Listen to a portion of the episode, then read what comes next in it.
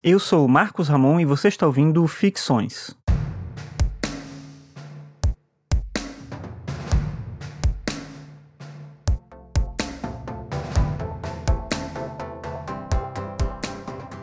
Nietzsche, em um livro chamado Nascimento da Tragédia, fala sobre a sabedoria do Sileno.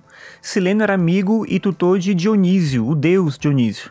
O rei Midas, querendo adquirir sabedoria, perseguiu e interrogou Sileno, querendo saber dele qual era a melhor coisa para o ser humano, o que, que era preferível para o ser humano. E diante da pergunta, o Sileno ele se cala, mas com a insistência lá do rei, ele acaba respondendo. Ele diz o seguinte: abre aspas. O melhor seria não ter nascido, não ser, ser nada. Mas em segundo lugar, o melhor é morrer cedo.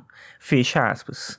Nietzsche ele encara essa verdade do sileno como um ponto de força diante do absurdo da existência já que não existe um propósito na vida, já que tudo é acaso e as coisas acontecem sem motivo algum, a gente pode pensar que o caminho natural seria o desespero. Mas ainda assim, e diferentemente do seu mestre inicial, que era o Schopenhauer, Nietzsche vê nessa verdade a condição inevitável da vida.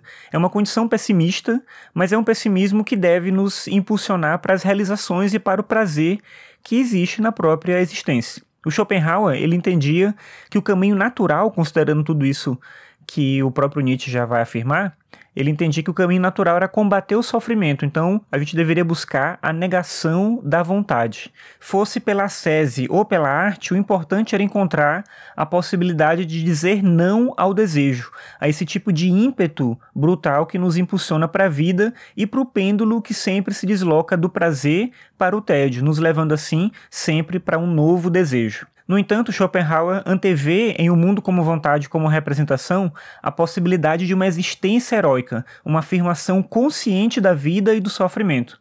Esse caminho, ele, Schopenhauer, diz que não sabe como desenvolver. E é justamente essa brecha que o seu discípulo e futuro combatente desenvolve.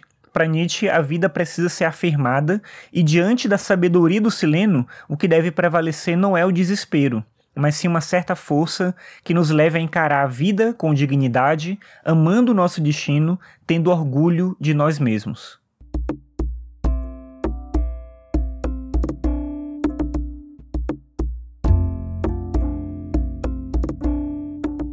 Obrigado por ouvir mais esse episódio. Você está ouvindo aqui o podcast Ficções. Lembrando que você pode acessar os episódios do meu site, que é o marcosramon.net barra ficções. Você pode também compartilhar os episódios com outras pessoas, porque assim você ajuda mais gente a conhecer aqui o podcast. Obrigado pela sua audiência mais uma vez e até a próxima.